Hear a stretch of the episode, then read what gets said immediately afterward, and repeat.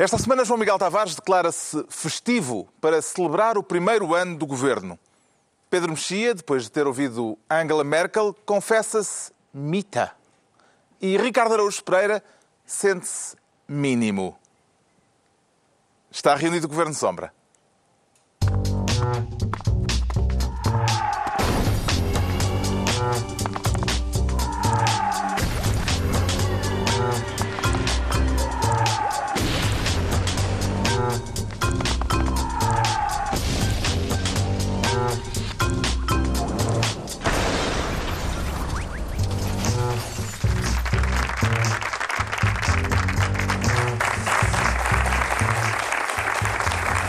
Viva, sejam bem-vindos no dia em que foi conhecida a morte de Fidel Castro, o líder da Revolução Cubana, que não morreu sem o consolo de ter tido a oportunidade de, encontrar o presidente Marcelo.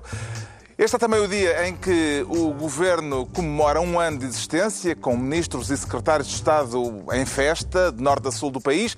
Havemos de falar disso daqui a pouco, mas antes, o João Miguel Tavares quer ser ministro das disfunções.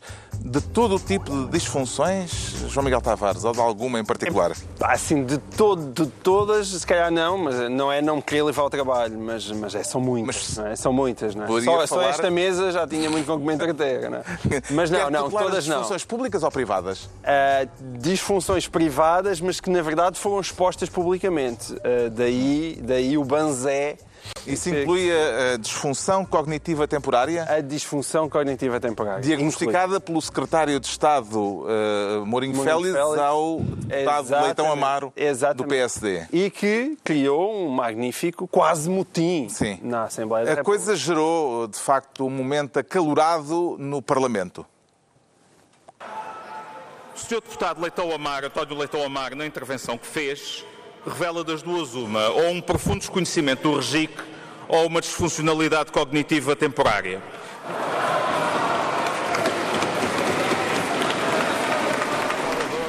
Eu peço a todos os oradores para guardarem algum cuidado e manterem o respeito nas diversas intervenções que fazem.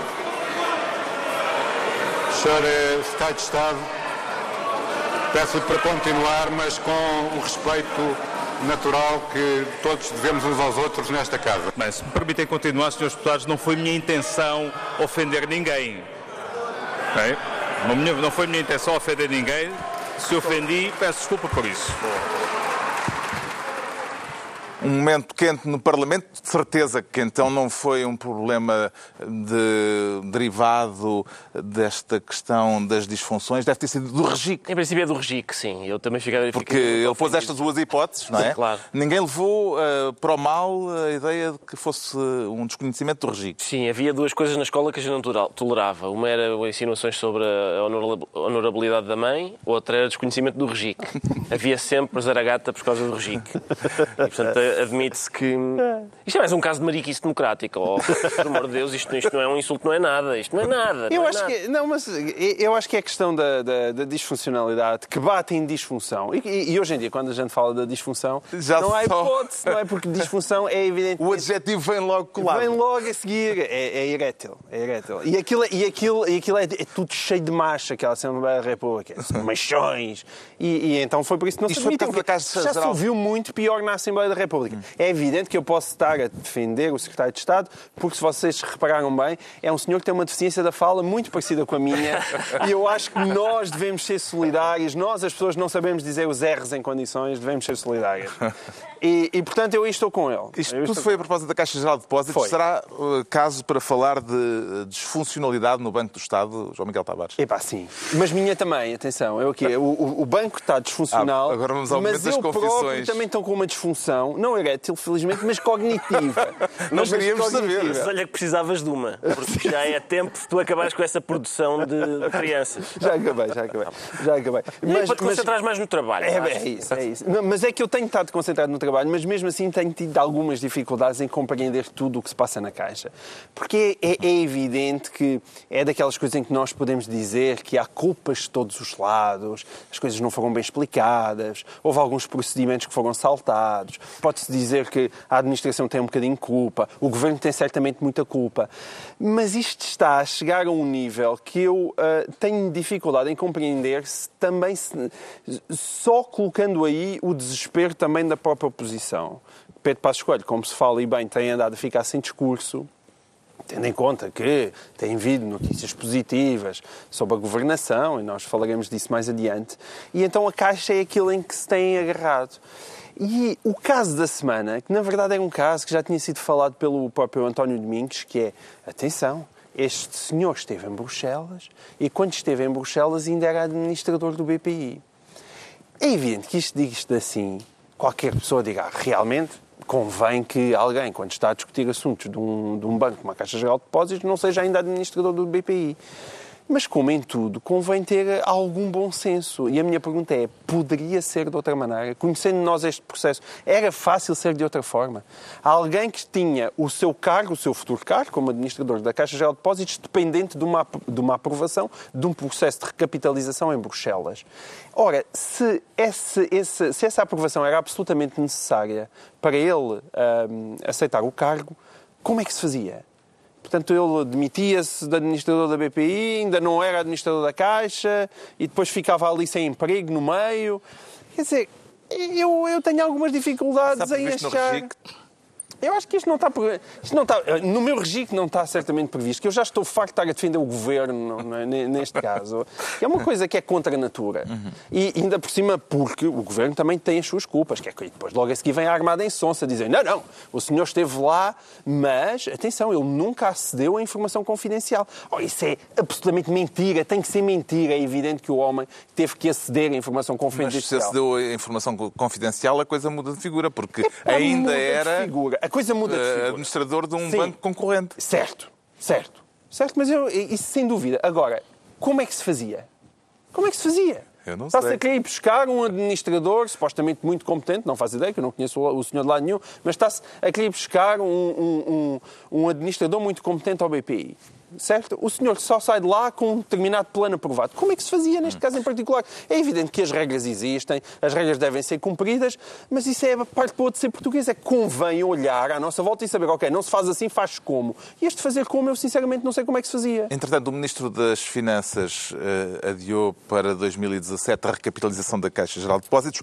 O Secretário de Estado Adjunto do Tesouro e das Finanças diz que o facto de a capitalização ser urgente não quer dizer que tenha de ser feita de imediato. Entendeu o conceito de urgência eh, de Mourinho Félix, Pedro Acho que isso é uma homenagem àquele, àquele famoso general austríaco que dizia sobre uma determinada situação de combate que a situação era catastrófica, mas não era grave. É mais ou menos uma variante dessa. Portanto, é urgente, mas não já. Percebe, não se percebe. E, de facto, o governo não consegue dizer, fazer algumas declarações de facto, sobre o passado que não são totalmente claras, mas também sobre o futuro. Porque a noção de uma coisa urgente que não é para já é bastante, é bastante angustiante, uh, angustiante. Agora, o episódio em si parlamentar é um episódio banal. Hoje em dia há uma espécie de hipersensibilidade, uh, de vez em quando tem havido. Eu até percebo que as pessoas o façam, associações, que, por exemplo, que, que dizem que não se, deve, diz, não, não, deve utilizar expressões como autista ou coisa do género. Eu até acho que isso é, é, é civilizado evitar esse tipo, esse tipo de expressões. Mas isto, a disfunção? A, a disfunção cognitiva. Até foi a expressão usada. Mas ele pediu desculpa. Eu acho que o, o Presidente da Assembleia da República podia ter sido um bocadinho vi, vi, mais veemente. Porque ele disse é, ele, em vez de dizer a uma pessoa que tinha acabado de se ceder em termos de linguagem parlamentar, ele disse nenhuma pessoa deve dizer, não é nenhuma pessoa, é aquela pessoa que está a falar. Portanto, ele não quis repreendê-lo uhum. e isso foi um bocadinho, uh, isso foi um bocadinho escusado. Mas o, no episódio não tem importância nenhuma. O eurodeputado Paulo Rangel pediu esta semana a admissão de Mourinho Félix. Uh, o secretário de Estado uh, tem a cabeça a prémio com este episódio, com estes episódios da Caixa Geral de Depósitos? Sim, mas, não, mas, mas seria um de muitos, seria uma, seria uma uma pequenina, uma pequenina equipa de futebol de 7, pelo menos, porque uh, uh, futebol de 5, dizer que há futebol de 7, não. Futebol de 7. Ah, também há futebol de 7. Ah, também há, futebol de 7. Então pronto, seria, seria futebol de 7. É, tipo, porque, porque, de facto, porque de facto nós continuamos. O, o, agora estamos, é à, agora estamos, à, agora estamos à espera, basicamente, o que nós estamos à, estamos à espera que o parecer dos juristas da Caixa Geral de Depósitos eh, nos venha esclarecer se a nova administração está disposta a cumprir a lei. É isso que nós estamos à espera. Porque é uma, é uma situação. Portanto, há claramente este processo. Houve aqui promessas que ou, ou foram feitas e não deviam ter sido feitas, ou, foram feitas e estão a ser quebradas e, portanto, os próprios administradores têm de saltar fora. Se, É, mas tudo isso é verdade, são, essas- são as duas. Ou promessas foram feitas e não deviam ter sido Agora, feitas. o que se pode dizer é, há momentos, em, há momentos em que qualquer coisinha, toda a gente está lembrada, toda a gente está lembrada da, da, da expressão das trapalhadas, ou trapalhices também, a certa altura também foi Do tempo de. Santana Lopes. Do tempo de Santana Lopes, que qualquer coisa era gravíssima, qualquer coisa era gravíssima. E há governos que têm, há governos que têm a sorte de fazer coisas graves que ninguém, que ninguém liga. E- não, não estão a ligar muito a isto, porque há outras, vamos falar disso daqui a bocado, o ambiente genericamente é favorável ao governo. Agora, isto são trapalhadas sucessivas e, e para vários lados. Qual dos dois Mourinhos mais importantes que conhecemos é que lhe parece ter tido nos últimos tempos uma vida mais difícil, Ricardo Araújo Pereira? Epá, é uma bom, pergunta difícil. É difícil, é difícil porque o primo deste Mourinho não tem, tem estado. Tem, aquilo tem estado difícil para ele. Mas, mas este. Esta semana correu melhor ao, semana ao Mourinho, melhor que, ao ao Mourinho imigrante. De Manchester, exatamente. Mas este Mourinho dá-me dá a ideia que aprendeu com o primo uma estratégia que faz algum sentido. Eu lembro de uma vez o outro Mourinho, ah, o que, quer dizer, por acaso, talvez saiba menos de finanças, mas tem uma conta bancária superior à deste. Ahm, o que é justo. Ah, ele estava a perder, perdeu um jogo em Barcelona, mas lá no meio de um sururu enfiou um dedo no olho, no olho do treinador do Barcelona, que era um senhor chamado Tito Villanova. E na semana seguinte só se falou do dedo no olho e, deixou de se falar na derrota do, do Real Madrid. E este, parece-me que este, que o primo fez o enfiar o dedo no olho. isto é o dedo no olho, sim. É para, deixa, deixa de falar no resto. Então quando é que o homem apresenta a declaração de rendimentos? Não interessa, eu meti o dedo no olho. É isso. É uma isso. técnica. Entregamos ao João Miguel Tavares a pasta de Ministro das Disfunções. Agora o Pedro Mexia pretende ser Ministro da Cabidela. Está a precisar de sangue, Pedro Mexia? Sim, eu tenho um ar um bocado anémico, é um, é um facto. É verdade. Mas Aquilo no Porto foi sangue ou Ganhavas tinta? uma corzinha. Vamos ao assunto. não sei se foi sangue, se foi tinta. Não, não, não, o que sei foi que acho que foi foi tinta. Acho que tinta. foi tinta. Foi tinta. Foi tinta. Acho que foi tinta. Bom, Quer falar do episódio de vandalismo contra o restaurante de José Vilês Sim. eh, no Porto? Exatamente. Vamos, vamos lá tentar de, de esmiuçar isso em três, em, três, em três patamares diferentes. Eh, Que é muito simples, não é preciso, não é preciso conhecer o REGIC. É, há eh, o Estado de Israel, há as políticas de cada governo de Israel e há os judeus. Uma expressão que aparece muitas vezes. As pessoas que, que são adversárias da política do governo isra- israelita tendem a usar a palavra Israel ou até os judeus, com frequência, basta andar na internet, com uma facilidade assustadora. Algumas dessas pessoas contestam certas políticas do Estado de Israel com, de, de cada um dos governos, com toda a legitimidade e com toda a razão. E, por exemplo, decidem não ir a Israel. E decidem que eh, é errado ir a Israel, seja em contexto académico, seja em contexto artístico, e, portanto, não vão. Podemos discutir se isso é bem ou mau, mas estão na sua liberdade. Agora, as pessoas, eles também decidiram que os outros também não devem ir. E não quiseram, por exemplo, que E o, o chefe José Vilês foi participar no encontro Num- de, de- eh, chefes. de chefes. Também não queriam que o Caetano e o Gil fossem, não queriam que o Leonard Cohen, imaginem, ah, fosse. Ah, e, portanto, ah, há uma linha que demarca, há uma linha que demarca o ataque a uma política, a um ataque a um país, para, para sermos simpáticos, é só um país, porque o, o deslize semântico nos ataques a Israel confunde muitas vezes a, a fronteira. E depois há uma grande diferença entre dizer não vou e acho que não se deve ir e dizer você não tem o direito de ir. E, e, portanto, não, e como não tem o direito de ir, eu vandalizo-lhe, neste caso o restaurante, noutros casos tem havido também atos de, de vandalismo ou de terrorismo intelectual diferente. Portanto, Conhecia este grupo de ativistas pró-palestinianos, BDS? Não, este nome não me diz, este nome não me diz nada, mas esta é uma, esta é uma, uma prática que tem. Então, na Inglaterra, por exemplo, que eu, que eu sigo um bocadinho mais, é, é, é- é banal. A quantidade de, de, de académicos ingleses, por exemplo, que não vão a Israel e que, e que criticam os outros que vão, é, é, é muito alta. BDS quer dizer boicote, desinvestimento e sanções.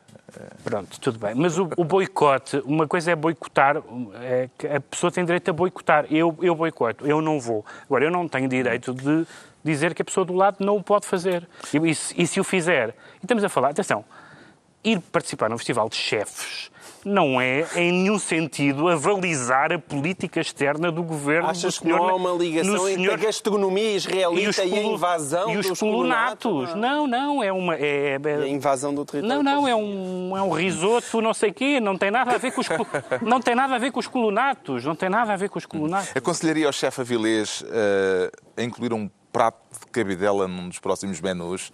Ricardo Araújo Pereira. Aconselharia, porque eu gosto de cabidela, gosto do chefe Avilés também. E em princípio gosto de cabidela Mas feita cabi- cabidela em. Israel se calhar não tinha futuro, não é? Não sei se não tinha, por acaso. Não. eh, Achas que é eh, kosher? Não, porco. Talvez seja kosher, sim. Porco não, não tem porco. Mas um cozido talvez seja difícil. Eu já fui, eu já fui duas vezes a Israel Vergonha. e. É melhor não dizes a tua morada. Já estive. Ou então compras um daqueles jatos que limpam Sim, tudo. quero Que aqui, quero aqui assumir que já estive duas vezes em Israel e gostei. Estive em Tel Aviv e em Jerusalém duas vezes. Ah, e uma das vezes até levámos 3-0 do Apoel, por isso, por isso ah, não foi assim tão agradável. Mas eu tenho, eu tenho. Jerusalém, então, é um sítio. Eu dou os parabéns a estes ativistas por conseguirem ver a preto e branco naquele sítio quem é, que tem, quem é que tem razão e quem é que não tem. Porque eu ando há anos para tentar descobrir isso. E a facilidade com que, em ambos os lados, terroristas passam a estadistas e vice-versa, deixa-me, de facto, um pouco com a, com a visão obscurecida. E e eu percebo que, de um certo ponto de vista, Israel é mais forte do que os palestinianos. De um outro ponto de vista, Israel, no meio do sítio onde está, é obviamente o, o- o elemento mais fraco. Eu, eu, em Jerusalém, descobri uma maravilha que é aquilo é basicamente uma espécie de hipermercado de lunáticos, porque todos os fanáticos de todas as religiões têm lá um sítio sagrado. calhau. Coptas do Egito, Tem um calhau sagrado. ah, sim, católicos, ortodoxos, judeus, muçulmanos, a, a pedra, não sei se sabem disto, mas a pedra na qual o, o cavalo alado que levou Maomé a conhecer Nosso Senhor, foi, fez, a pedra onde ele fez a chamada para, para partir, está em Jerusalém. Está em Jerusalém. Eu, eu- há- enfim, as pessoas que acreditam que nossa Senhora visitou o Conselho de Orem em 1917 não poderão rir-se disto, mas eu posso, felizmente. E, portanto, aquilo é, é de facto... Agora, o judaísmo... Eu não tenho paciência para o antissemitismo, por várias razões, e mais uma que é... Por várias razões, algumas são historicamente óbvias, Parece que lhes fizeram mal tal. Exatamente, Parece- algumas são historicamente óbvias, mas uma é o judaísmo. Se eu, se eu tivesse que escolher uma religião, provavelmente era o judaísmo, porque é uma, uma religião em que não há uma ideia clara de vida depois da morte e Deus está-se borrifando para nós. E, portanto, é a mais pragmática, é, é aquela que, de facto, me parece que é mais adaptada àquilo que o mundo é. Isto, este caso de- do vandalismo sobre o restaurante do chefe Avilés, aconteceu na semana em que houve mais sete restaurantes portugueses a receberem estrelas Michelin. Agora são 21 restaurantes com estrelas Michelin, ao todo 26 estrelas eh, para restaurantes portugueses. Esta notícia abriu-lhe o apetite, João Miguel Tavares? Epá, abriu, abriu e agradeço esta oportunidade. Enquanto os meus caríssimos colegas eh, analisam a geopolítica internacional, Carlos Vaz Marques convida-me a falar de gastronomia. E, de facto, a gastronomia fazia falta no Governo Sombra. Pois era. E, e- e- e no meio disto tudo é o melhor que a gente leva desta vida, provavelmente. É, e realmente sim. É o que diz no livro do Eclesiastes. É o que diz. É o que diz num livro do Eclesiastes. Versículo. Não, pá, lá para o fim. E, e- e eu acho, acho fantástico. A única coisa que me espantou foi António Costa não estar lá. Mas António Costa já prometeu que para o ano vai tentar organizar em Portugal eh, a cerimónia de entrega Eu acho que falhou. dos, dos prémios eu Michelin. Não duvido é que ele falhou ali mais uma grande oportunidade para fazer propaganda. Aquilo é um grande salto. Portugal, de repente, salta para 15 lugar do ranking internacional de estrelas Michelin. À frente de países como a Irlanda e a Grécia e o Brasil. é? Estamos à frente do Brasil. E António Costa perdeu mais uma ótima oportunidade de fingir Mas que a é culpa é dele. Eu não devido disso, não devido disso, não devido disso. Atenção, e acho que há um, há um ambiente propício, tem a ver com o turismo, evidentemente, tem a ver com o investimento e tem a ver com aquelas pessoas liberais que decidem apostar em negócios. E é muito bom ver como isso em Lisboa isso é muito visível, mas também em outras partes do país. Esta é a parte positiva que a crise, curiosamente, desportou esse lado empreendedor em algumas pessoas. O Pedro Mexia fica então ministro da Cabidela. É a altura do Ricardo Araújo Pereira se tornar ministro do amor. Sente-se com vocação para o cargo? Ricardo Araújo Pereira. Ah, mais ou menos, Carlos. Eu gosto, gosto bastante de amor. Eh, pá, Isolem esta frase, por favor. frase é imbatível. eu escolhi com cuidado as palavras, e é bastante, não é muito, não gosto muito de amor, gosto bastante. O suficiente. o suficiente. Ah, há outras coisas, acho eu, mais saborosas, mas, mas ah, Do que o amor? do que o amor, sim. Acho que amor também está bem. Bem, Mas do que o amor como sentimento ou como prática? Não como prática, não, porque eu não gosto de misturar o amor nessa prática. Ah, tu mantens as coisas Eu tenho separadas. por princípio amor fora do chavascal, eu não vou misturar, não vou misturar coisas lindas com, com, com aquilo. Ah, E mais uma vez, eu, eu acho que eh, o que aconteceu foi. E, e estamos a falar de É, amor é. simples ou amor radical? Não, estamos a falar de amor radical. Radical. Porque- Quero trazer à conversa uma proposta da Assunção Cristas esta Exato. semana, num artigo Por acaso, que a minha modalidade- líder do CDS eh, escreveu para o Jornal Público, intitulado Ao radicalismo dos populismos responder com o radicalismo do amor. Exatamente. E a minha modalidade de amor favorita é, por acaso, o amor radical, mas a mistura do amor na política é com. Sem camisinha? Não, não é. Não, porque ele não mistura. Mete, mete acrobacias. e-. Então, afinal, então não... Sim. já estás a misturar tudo outra Pá, vez. eu tenho que, as metáforas têm que se ir adaptando. renovando. Mas no Caldas é radical. No Caldas vai ser radical. Diz Assunção Cristas, temos que responder ao radicalismo do, do populismo com o radicalismo do E amor. tu seguiste o conselho. Eu conheço esta retórica, porque eu, eu conheço equipas de Nossa Senhora e já convivi com pessoas que pertencem a grupos de jovens católicos e eu conheço esta retórica do radicalismo do amor. E acho que é uma retórica ótima para ter nesses retiros. Na política, talvez não seja o ideal. Para já, houve uma. Embora tenha havido uma deputada italiana que misturou amor e política, e bem, mas. E com sucesso. Com que é- grande sucesso. Exato, e com êxito, que era a Xixolina, mas, mas lá está. Estamos a falar de amores diferentes, dá uma sensação. O da Xixolina era o bom. E, e agora, acho que de facto. hum, na Leu o artigo de Li, Cristas. li o artigo. Houve alguma passagem que lhe tivesse parecido eh, especialmente reveladora como proposta política? Não, não, lá está. Eu, eu, eu preferia tirar o amor da política e responder ao radicalismo do, do populismo com outras coisas. Ocorrem-me ocorrem outras emoções para, para contrapor ao radicalismo populista.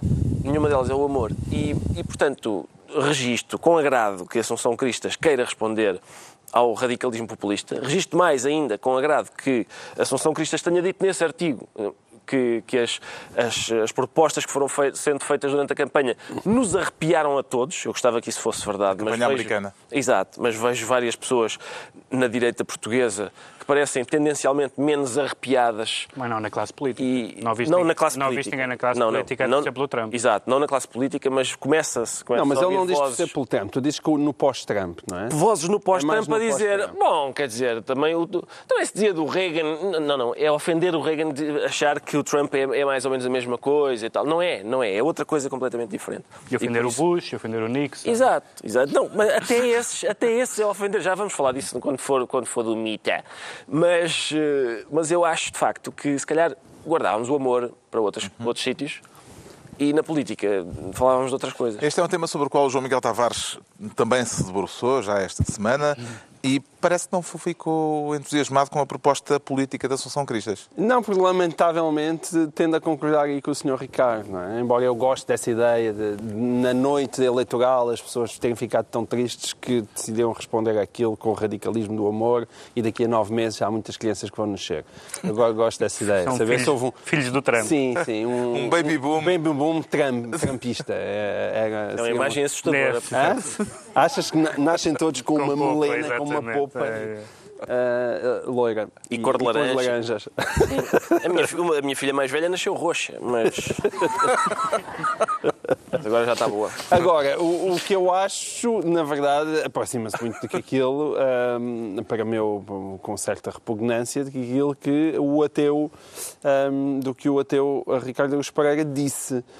Porque há uma, uma fase também eh, na Bíblia que diz que o meu reino não é deste mundo. E uma das grandes conquistas da civilização ocidental é essa separação entre a Igreja e a política é uma grande conquista e não vale a pena. E o radicalismo do amor é algo que é muito bonito qualquer um de nós ter como uma grande objetivo, como um grande objetivo de vida em termos individuais e em termos espirituais, mas isso não é de maneira nenhuma exportável para o campo político. Não existe um programa eleitoral em que o primeiro ponto seja Uh, vamos então uh, espalhar o amor de forma radical por todos os outros, a não ser que, sei lá, lá está o programa da Chicholina, mas não acho que fosse essa a ideia da, da Associação Cristas. E, e, o Pedro Mexia é um adepto do radicalismo do amor? É. O radical, é. O radical, é que eu conheço.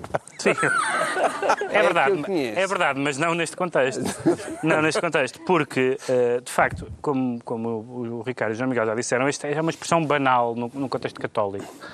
Dito, dito em linguagem católica, no meio católico, esta expressão é do, do uso corrente.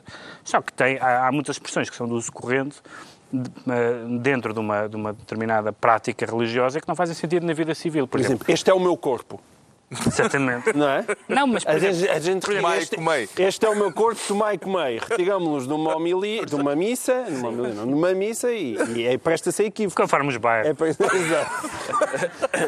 a equívoco. Imagina, por exemplo, que um político católico vai, entra num debate, num debate decisivo, uh, a repetir para si mesmo a frase dar a outra face.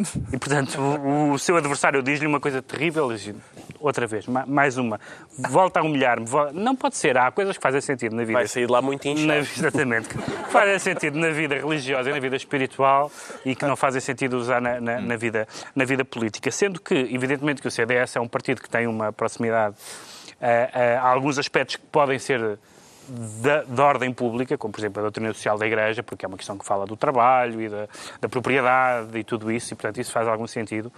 Amor é uma palavra sem utilidade política. Eu até fraternidade, que é o terceiro pilar da Revolução Francesa, até fraternidade já me custa. Já me parece lamechas. Agora amor...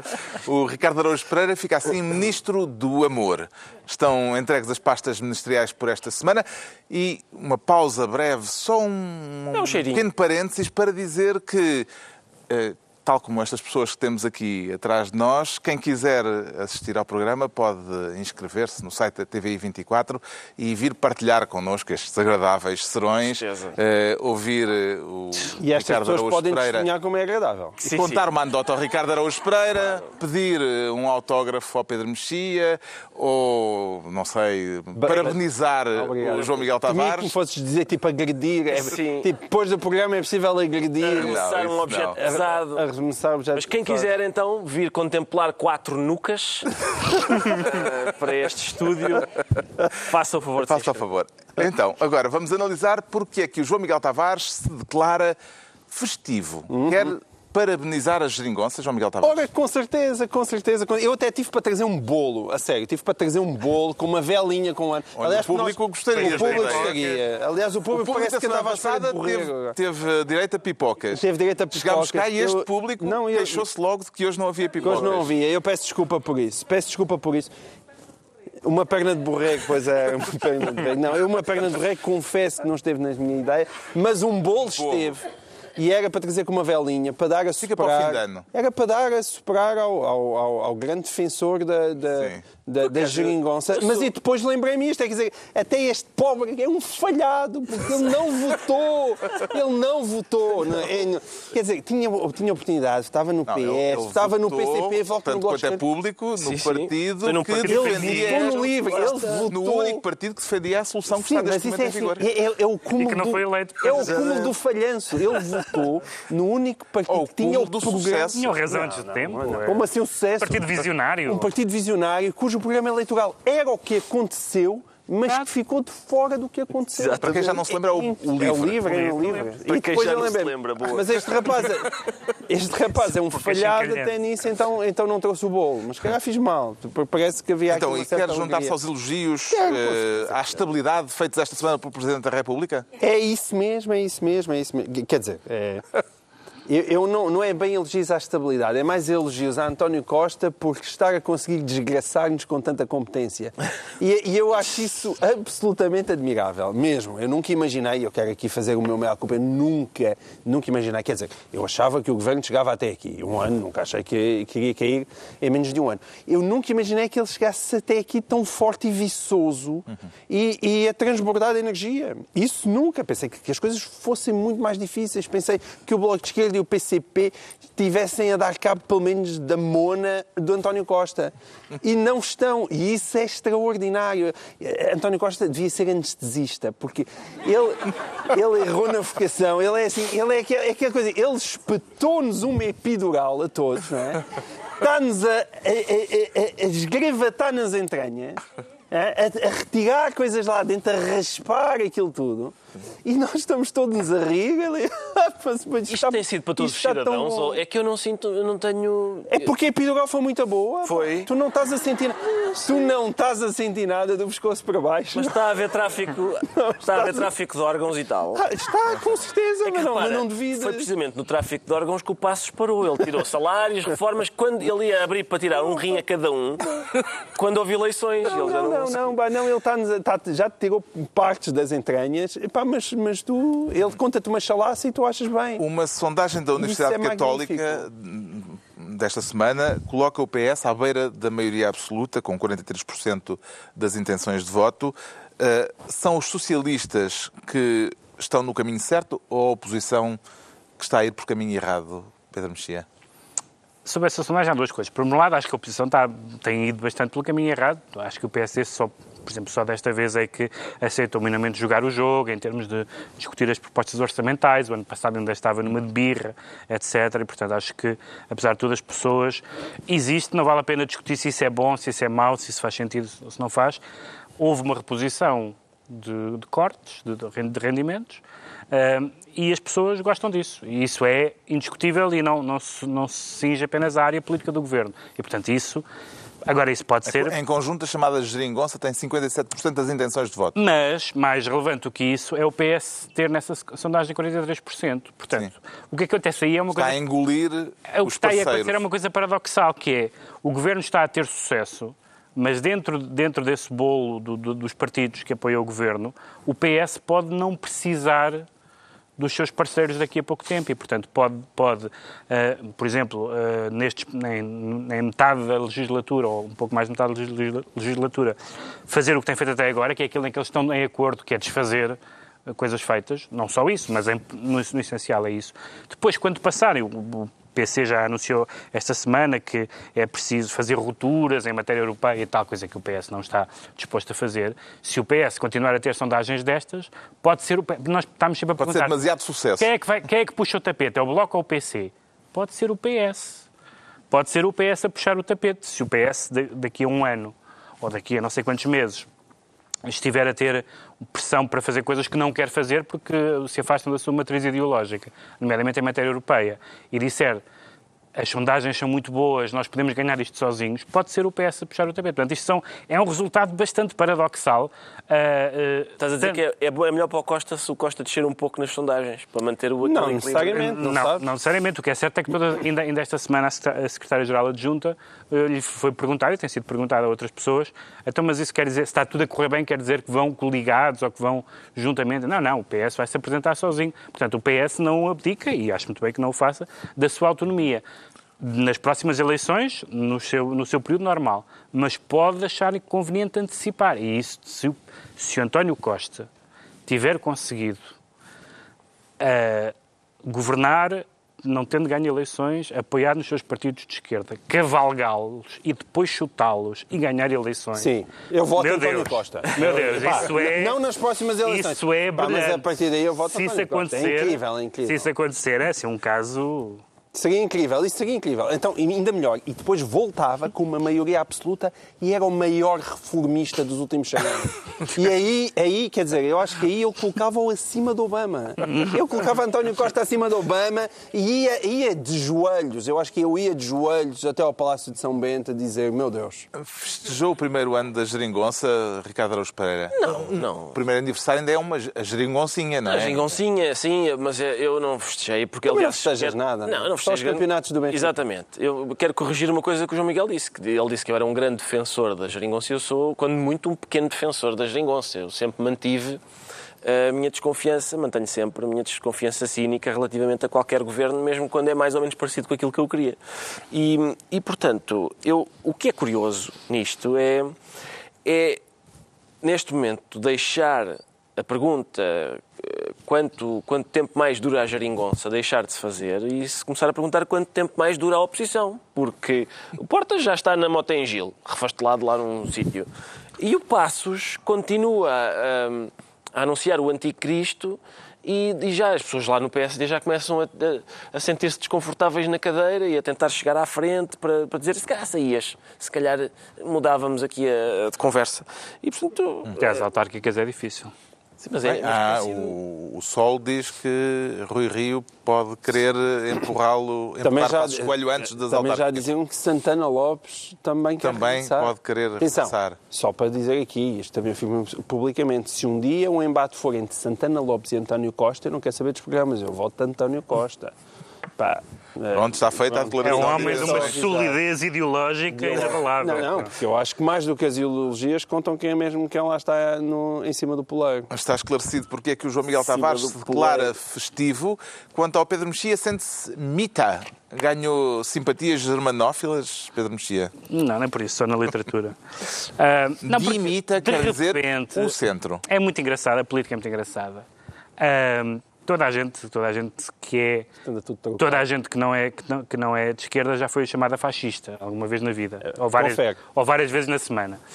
A, a Angela Merkel já chamaram o pior que há. E no entanto, neste momento, a Europa percebe e ela recandidata-se eh, dizendo que, que vai ser a defensora da democracia, da liberdade e dos direitos humanos, que vai tentar eh, ser um dique contra o populismo e as Com a pessoas palavra dimita o centro Mita, por trás dela. o centro, o centro, e portanto as pessoas de repente perceberam que já tinham começado a perceber quando ela teve uma posição, aliás, impopular no, parti no partido e sobretudo na coligação CDU-CSU eh, em relação aos refugiados, as pessoas já perceberam que ela já, afinal não era aquele monstro eh, aí dos, do- dos, dos cartazes e das, e das manifestações eh, e agora de repente percebem, não, atenção, é importante que haja políticos eh, do, centro-direita, porque senão vem aí as Marine Le Pen. E, portanto, as pessoas que gostam de começar a chamar fascista muito cedo percebem que eh, convém guardar essa linguagem porque há mesmo fascistas.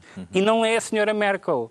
E não é a senhora Merkel. E a, a CDU teve, foi um partido que até, até agora, até este ano, ano passado, conseguiu não ter adversários à direita. Não havia, eh, não, ou melhor, não é só adversários, não tinha ninguém à sua direita, não havia nenhum partido forte, ou representado no Parlamento até, Agora à direita da. CDU, agora já tem. E era um partido que era primeiro euro- eurocético, mas agora é muito mais do que eurocético, que se chama Alternativa para a Alemanha. Eh, e, portanto, Também é liderado por uma mulher. que também é liderado por uma mulher e que estão todos entusiasmadíssimos com a vitória de Trump. Na Holanda, na França, na Áustria, eh, há, vários, há vários partidos dessa linha política que estão entusiasmados e que acham que, isto mudou o jogo completamente. E de repente vê-se pessoas a dizer, ah não, temos que nos... Até o, até o François Fillon, imagine-se, agora é um dique contra o fascismo, eh, a Angela Merkel é um, é um dique contra o fascismo e, portanto, é, é muito engraçado como as coisas dão voltas e os vilões de um dia são os diques do, do outro. Neste contexto, parece-lhe que Dicks em português. eh, vai português. continuar a haver quem tenha a intenção de mandar uma canja para a gorda, a Ricardo Araújo Pereira. Ah, Carlos, está a fazer referência à obra imorredoira, assim, de uma. De uma que eu, da, da rádio comercial, não é? Sim. Ah, eu, eu, por acaso, sinto vontade. Aquela mexórdia. Essa canja O que é era. feito do Acácio Ribeiro, o Chega à Vara das Canjas? Ninguém sabe, sabe-se lá, Carlos, não sabe bem, mas eu, eu, essa canja para a gorda era, era, digamos, irónica e neste momento eu, eu gostava de lhe mandar, gostava de estar à mesa com ela e de lhe oferecer uma boa canjinha, daquelas com miudezas, para mim canja sem miudezas não é, não é canja, mesmo com aqueles ovinhos pequeninos que ainda não são bem ovos. E, e portanto, porquê? Porque, de facto, como diz o Pedro, ah, se chegarmos a isso, se a opção for essa, Olha, também já te converteste? se- não, não, não é Estás converter. convertido? Não é Olha, aqui está, converter, tu és um exemplo vivo Já aconteceu. daquilo que Pedro já, acabou de já dizer. aconteceu em. França há uns anos, quando, Muito quando a esquerda teve que votar Chirac Exato. para impedir a vitória de Para mim é Jean-Marie Le Pen. é que eu tenho muitas divergências. Mas olha que para mim não me é nada claro, não é, me é nada claro se certa esquerda entre Marine Le Pen e François Fillon vota no Fillon. Não, Tenho eu, muitas eu, dúvidas eu, disso. epá, eu, eu gosto de François Villon, primeiro, e, mas François Fi- Fillon, se- votarei nele, quer dizer, estaria disposto a votar nele. Espero sinceramente É que as mulheres francesas não votem com a vagina, eh, como, como, recomendaram, como recomendaram nos Estados Unidos. Não, não é de facto boa ideia. E, e espero que Marine Le Pen perca, e, e em princípio ninguém vai dizer que ela perdeu por ser mulher, porque realmente não se perdem eleições por ser mulher. E agora, na Alemanha, de facto, a senhora Merkel, Merkel para já no outro dia, fiquei agradado, porque ao contrário de outros eh, dirigentes europeus, Angela Merkel disse. eh, a Trump disse, parabéns e tal, mas nós aqui temos assim uns valores que gostamos de respeitar. E, e isso já não é nada mau. E, portanto, eu tenho muitas divergências com a senhora Merkel. Agora, entre a senhora Merkel e a extrema-direita, eh, os outros são selvagens, não é? E, portanto, há- há- quando o Álvaro Cunhal apelou a que as pessoas engolissem o sapo na, na eleição entre Soares e Freitas, é possível que aqui, entre, entre Merkel e a extrema-direita, a gente tenha de engolir um oceanário de batráquios, mas há que os engolir a todos. Há que os engolir a todos, porque é óbvio, é óbvio que tem... Se a opção é essa, Uma canja de sapos. uma cajinha de sapos, porque não? Ainda tens uma esquerda, não Com é? miudezas de Exato. sapo. Ainda à esquerda. Eu estou a dizer, Ainda à esquerda na O Alemanha. que eu estou a dizer é, se a opção for essa, se a opção for essa, não, não há dúvida nenhuma. Também esta semana o Presidente do Parlamento Europeu anunciou que vai deixar o cargo para defrontar justamente Angela Merkel nas eleições alemãs. O facto de ele eh, já ter declarado em tempos que tem um coração lusitano, foi a expressão que ele usou quando cá veio, eh, faz com que ele seja para Portugal um candidato melhor do que Merkel, João Miguel Tavares? Não, porque, quer dizer, não por esta razão que eu acho que é muito simples, é que ninguém quer. O grande objetivo de Portugal em relação à Alemanha é que não se lembrem que Portugal existe.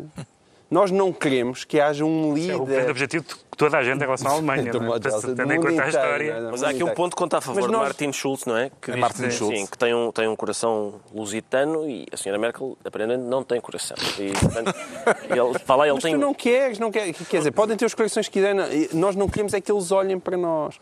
Quer dizer, desde que não seja o Schauble, que assim ainda por cima gosta de olhar para nós e, e irritar-se connosco, não é? Ah, e que poderia ser problemático, os outros, seja Merkel, seja Schultz, Schultz, não parece que tenha qualquer espécie de hipótese, mas, mas nós não queremos é que reparem em nós. Esse é o grande objetivo de António Costa. É, no meio desta confusão planetária, a treta que ele está a fazer em Portugal vá passando despercebida. E aquilo, Ei, pá, em quanto é que já vai a dívida? E 133%. Está bem, pronto, ok, daqui nada vai em 140%, mas ai, há tanta coisa no mundo com que se preocuparem, deixam lá. E Esse é o objetivo. Portanto, é relativamente indiferente. Não me parece que isso, a nível de Portugal e da, da, da, da sua situação económica, é, o que nós queremos mesmo é que não reparem em peanuts. nós. É, não, queremos é que não reparem em nós. É, é, esse é o objetivo de. Que, quer dizer, não é só que, que continuem a pôr o dinheirinho sem repararem em nós. Esse é o segredo. É? Já sabemos então porque é que o Pedro Mexia se declara mita. Vamos agora tentar perceber porque é que o Ricardo Araújo Pereira, isso, esse, Não, não. esse gesto é uma crítica Não, ao meu é, alemão? É entusiasmo. Não, não é. Não é porque eu, como vamos falar de salário mínimo e o Pedro acabou de se considerar mita, eu devia-me ter sentido mitra. É porque o salário mínimo, tal como ele está, não Justamente. permite viver assim tão bem. Vamos perceber porque é que o Ricardo Araújo Pereira se considera mínimo. Sente-se a encolher? Nem por isso, nem por isso. É, Por enquanto não. Por enquanto está tudo bem. Eh, quero tranquilizar toda a gente. Esta e até os vou- bombeiros que estão ali a olhar para nós e podem ser tentados a intervir se eu de facto confessar que estou a encolher. Mas, eh, mas não. Esta semana voltou a não haver acordo eh, entre o Governo e os parceiros sociais hum, sobre o valor do salário mínimo para 2017. Sim, o salário mínimo que eu quero lembrar é de 530 euros e há um milhão de portugueses a viver com um milhão de, com, este, com estes 530 euros e, portanto, é, eu O acho governo que... comprometeu-se até, ao- até 2019 a aumentar o salário mínimo para 600 euros. Certo. Eh, Até 2019, sim. 2019, o salário mínimo sim. esteve congelado entre 2011 e 2014, 14. não é? E há aqui, há aqui sempre, ficamos com a sensação de que isto tudo, que adaptando aquele provérbio, que 530 euros na carteira dos outros para mim é refresco. Mas não é, na verdade não é. Eh, é, é um... Portanto, tu era a mil? Para mim era, era uma coisa mais aceitável, mais, mais decente, mais digna, mais que, que fizesse com que as pessoas... Repara, eu vou agora lançar um livro, custa 13 euros. Uma pessoa que ganha 530, como é que vai comprá-lo? É, estás a perceber? Eu- Mas tu também tiveste se cuidado. as coisas Tu- que me preocupam. Não, claramente, e por causa disso, porque tu tens consciência, como no estado em que estava o salário mínimo, fizeste um livro muito baratinho e com muito poucas E páginas. poucas páginas que é Porque se evidentemente se tu estivesse na Alemanha e o salário estivesse nos mil e tal, dois Tinha mil euros, um compêndio- tu tinhas escrito um livro 600 páginas. Com certeza, com certeza. Não duvido disso. O objetivo eh, que o Bloco de Esquerda reclama são os 557 euros e eh, os patrões eh, dizem que, que é muito. Estão um pouco receptivos à ideia ou então exigem contrapartidas. Pois. Percebe o que é que está a dificultar este acordo, João Miguel Tavares? Exatamente aquilo que o senhor moderador acabou de expor com tanto brilhantismo. É isso. É que eu existe... também vou passar a engraxar o moderador. Não, é óbvio. E se há aqui gajo que tem razão para não dar graça ao moderador, é, sou eu. Sou o gajo mais maltratado daqui e vai já não sei para há quantos anos. Eu passo sempre a palavra. Exato, é ao contrário de de uma cortares, exatamente, exatamente. Não, foi aquilo que tu disseste, porque a questão está. Existia uma coisa chamada concertação social. Ah, pois. Ora, qual é que era o objetivo da concertação social? Era, como o próprio nome indica, concertar. As pessoas sentavam-se numa mesa e conversavam. Mas de 2011 a 2014 não houve concertação nenhuma. Não, não. Quer dizer, não, concertação houve. Bem, quer dizer, há sempre uns que se põem de mas fora, não- mas mas isso não é concertou habitual. nada. Não, não concertam com a CGTP, foi, mas... foi congelado, foram Mas- congelados. Não, mas, iam- mas ainda foram o- consertando o aumento alguma coisa. Não, ainda consertaram alguma coisa. Consertam outras coisas. Com a Ficou- CGTP na altura é mais difícil. Porque- Consertam. Porque a vá lá, CGTP é, nunca conserta nada. É congelado, mas recebem tudo em notas de 20. Não, então, houve, é, houve, houve leis laborais e tudo isso que foram, foram discutidas. Ah, Agora, discutidas foram, e pá, sim. E Epá, a questão é, E ainda caso da- ninguém se lembrou de dizer que a concertação salário. social não devia existir. Podemos agora dizer, olha, a concertação social, que era uma coisa muito importante antigamente, agora já não interessa para nada. Ora, como é que se retira a discussão sobre os números do salário mínimo da concertação social? Porque, evidentemente, aquilo é uma negociação. É suposto os, os patrões cederem aqui e depois, de repente, ah, os, os sindicatos cederem ali. Ora, se aquilo já vai com um salário mínimo que já está fixo à partida, não há grande negociação, diria eu. É esse o problema que existe. Agora, de resto, eu não tenho nenhum problema que o salário mínimo fosse 600, 700, 800, 900 ou 1000. O único problema é pessoas que percebem mais da economia do que eu dizem que existe um impacto direto entre o aumento do salário mínimo e os números de desemprego. O desemprego, pelos vistos, continua a descer. Portanto, eles vão dizer, estão a ver, nós subimos este ano e os números do desemprego desceram. É continuar até ver quando os números de desemprego começam a subir. Esta questão parece-lhe relevante, sobretudo a nível político ou a nível económico, Pedro A nível político é muito importante por causa disso que o João Miguel disse, porque, há, porque há, a questão da, há a questão da concertação e há a questão do acordo. Portanto, há, o- há, o, há o acordo que se procura entre as partes na concertação social e há o acordo que, que foi feito entre o Governo e os partidos que o apoiam no Parlamento. E, portanto, no fundo é assim, va- vai-se para a concertação social dizendo assim, nós decidimos que é isto, mas vocês entendam-se é, é um bocado complicado. Ainda por cima, o Presidente da República a dizer eu vou promover especialmente esta matéria, quer especialmente o entendimento alargado, que não é, só, não é só em matéria de salário mínimo. E, portanto, das duas, uma, ou há uma negociação, e uma negociação significa, ah, significa negociar mesmo, ou então não, ou então já está decidido o que se, o que se vai fazer. E, portanto, isso, de uma, um- de uma forma ou de outra, há coisa que resulta mal. Ou se desrespeita com os parceiros o que se acordou, ou se ignora a concertação social. Não seria a primeira vez, nem a última. Mas as duas coisas não é possível. É a altura dos decretos. O Pedro Mexia decreta o marqueteiro anarquista. Sim, o Fernando É primo do banqueiro anarquista Fernando do Pessoa Fernando tem, Pessoa. tem uma- um conto, uma novela chamada O Banqueiro Anarquista, que é um anarquista que decide, decide tornar-se banqueiro porque ele percebe que a melhor maneira de desacreditar o capitalismo e o sistema em geral é tornar-se banqueiro, como vimos que é verdade. Exato. Ah, e, e esta semana tivemos um caso de um marqueteiro anarquista. Não foi coitado dele, foi alguém que depois boicotou o que ele fez, que foi, houve esta história da Black Friday, e a FNAC mandou um SMS aos seus aderentes, ah, anunciando os seus, os seus descontos ah, na Black Friday, e o link ia para a Vorten. A pessoa ia- clicava no link e ia para a Vorten. Portanto, foi alguém que quer combater o capitalismo por dentro, fazendo publicidade aos concorrentes. É um tipo que vai para a se emprega na Pepsi para fazer anúncios da Coca-Cola, etc. E assim se pode destruir o capitalismo por dentro. Pode ser o radicalismo do amor. É o radicalismo do amor. É o Ligado à publicidade, da FNAC. Olha, toma lá a Vorten, toma lá um- uma promoção. O João Miguel Tavares decreta ditadura. Grande decreto de ditadura, ah, mas é só porque morreu um ditador. Morreu um ditador. ah, e e há, há pessoas que têm tido uma grande dificuldade em dizer isto, em verbalizar isto. E, e muitas vezes até a meios de comunicação respeitáveis. Eu, eu recebi um, um mail ah, da Visão, onde, onde escreve um, um insigne membro desta mesa, deste Exato. painel, ah, cujo título era Hasta sempre comandante Fidel. Epá, não, não, hasta sempre comandante Fidel. Não, não, não na Visão.